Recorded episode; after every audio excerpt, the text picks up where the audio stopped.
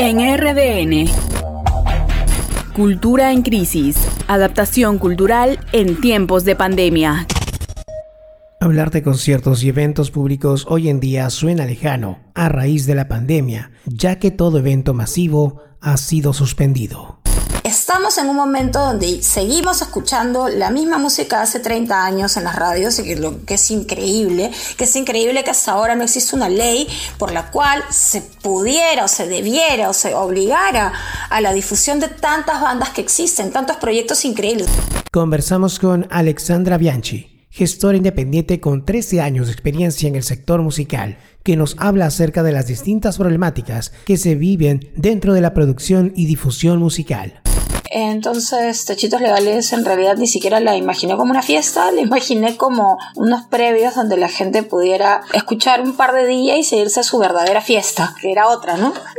y esto era como que en techos de gente que conocía, ¿no? En terrazas de gente que conocía. Empezamos con 70 personas y ahora más o menos van sobre las 1500 por edición. En el 2016, cuando empecé Techitos Legales, era, la, o sea, todas las fiestas que yo recuerdo que se estaban dando en ese momento o eran fiestas donde tocaban bandas independientes de todo tipo o este, fiestas electrónicas y era toda la propuesta. Probablemente eran cinco fiestas electrónicas que pues, compartían los mismos DJs y el line-up iba cambiando de orden, pero eso era. ¿No? Y este y eran los mismos locales eh, que sobre todo se sucedían en Barranco más que en, otros lugares eh, y eso era todo si no te comen porque el espacio no es el adecuado, te comen con precios impagables.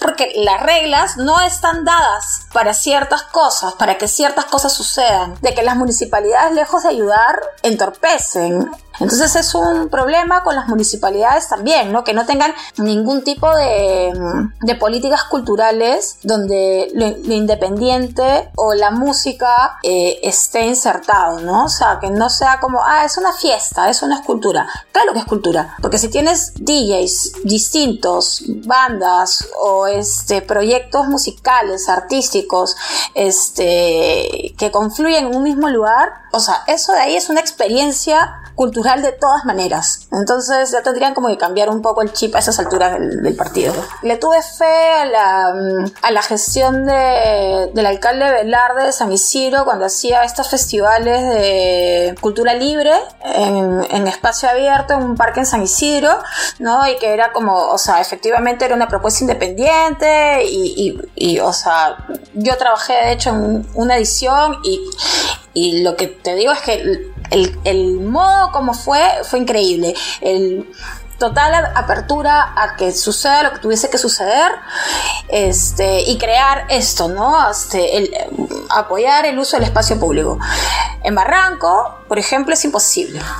Eh, ya desde que, bueno, el carnaval de Barranco, pues, por ejemplo, que fue una cosa muy bacán que existió hace mucho, mucho tiempo, este, ya sería imposible, ¿no? O sea, todas estas gestiones municipales, este, con el tiempo han ido reprimiendo cualquier atisbo de, de mm, escena en ese distrito, ¿no? Este, o sea, simplemente ya a nadie se le ocurriría hacer una fiesta independiente en Barranco, porque simplemente te multan y te cierran. Y si es que no te llevan a la comisaría. Me acuerdo de una vez la municipalidad de Barranco con la nueva gestión de Jessica Vargas quería apoyar al carnaval, entonces una semana antes empezaron con un montón de problemas. Y fuera de que ya llegamos a sortear todos estos problemas, igual mandaron a Dyke a que nos cobre una cifra exorbitante que no pagaba la municipalidad, sino que pagábamos los organizadores para músicos que tenían temas propios y que no estaban inscritos en Updike. Pero antes hubo un momento donde sí, donde yo hice, por ejemplo, varias fiestas este, con ese otro proyecto, con Gran Chacal, que fue incluso más grande que Techitos, porque Gran Chacal tuvo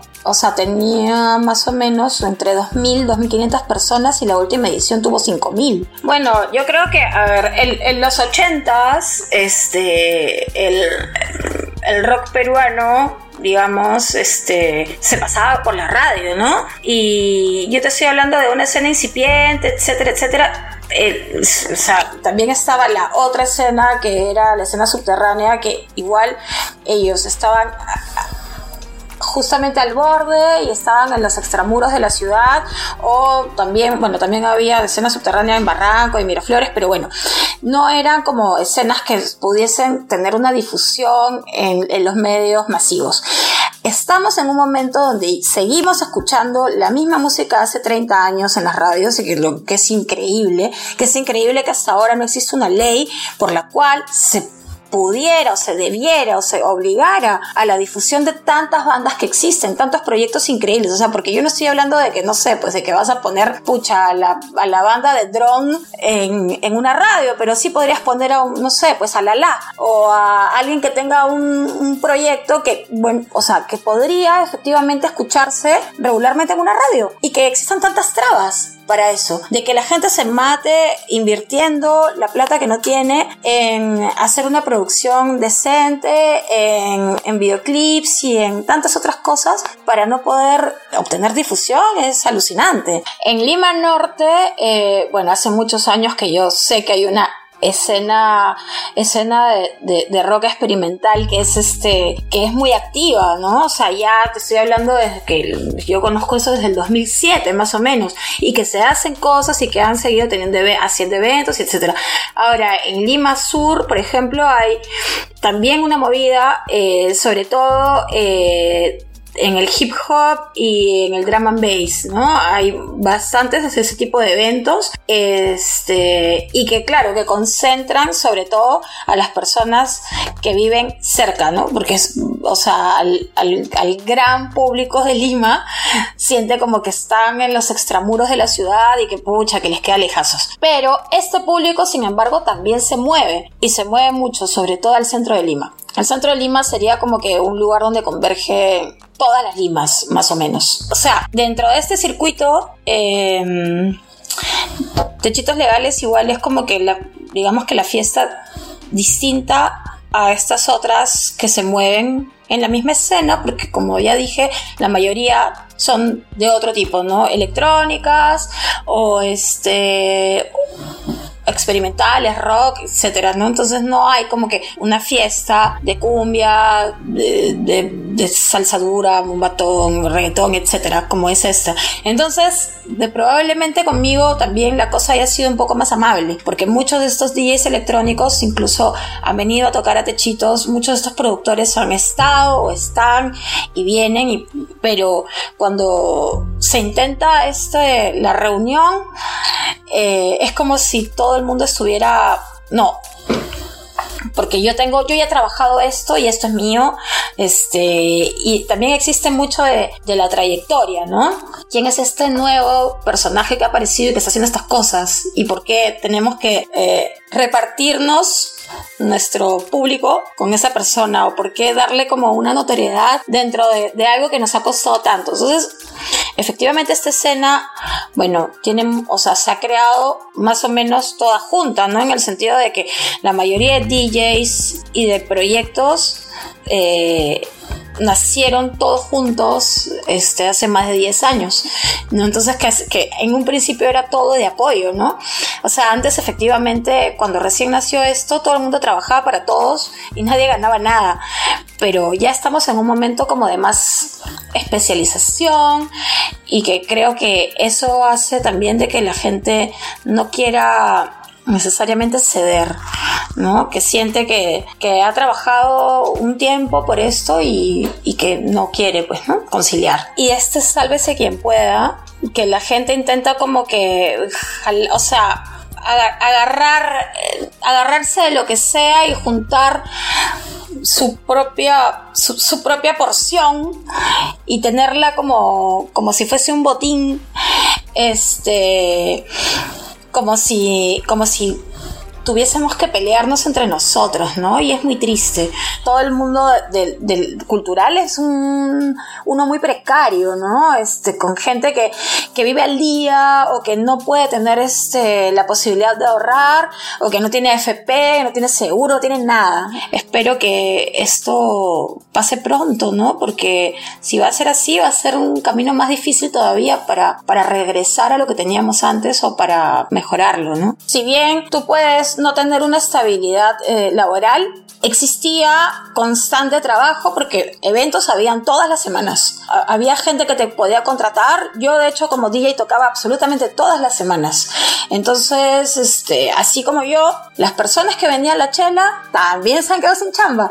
Los luminotécnicos, los, los sonidistas, los plomos, absolutamente todos los artistas que estaban acostumbrados a intervenir ciertos eventos, de pronto y sin saber a dónde voltear ni cómo, ni cómo hacer, ¿no? Porque además no era que había mucha chamba más.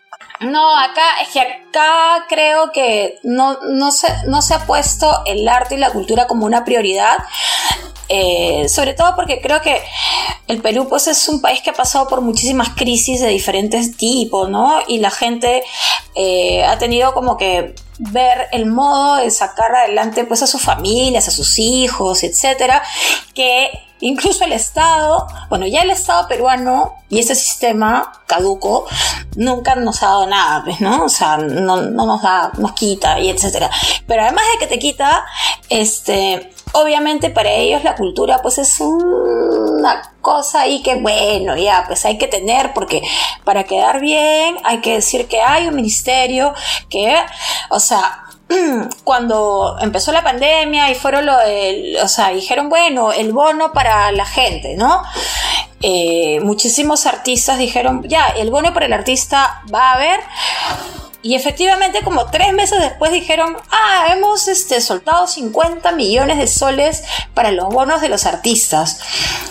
Recientemente nos hemos enterado que no hay bono para artistas, lo que hay es un concurso para ver si es que tú tienes un proyecto sostenible, con trayectoria y que, que te puedan financiar este, el cómo este, hacer que tu proyecto se vuelva digital. Pero a eso voy. O sea, toda esa gente, no sé, pues desde los las estatuas humanas de, la Plaza San Martín hasta cualquiera que te puedas imaginar, yo, o sea, no sé cómo habrán hecho para, para sobrevivir, ¿no? O sea, habrá mucha gente que no lo habrá hecho, lamentablemente.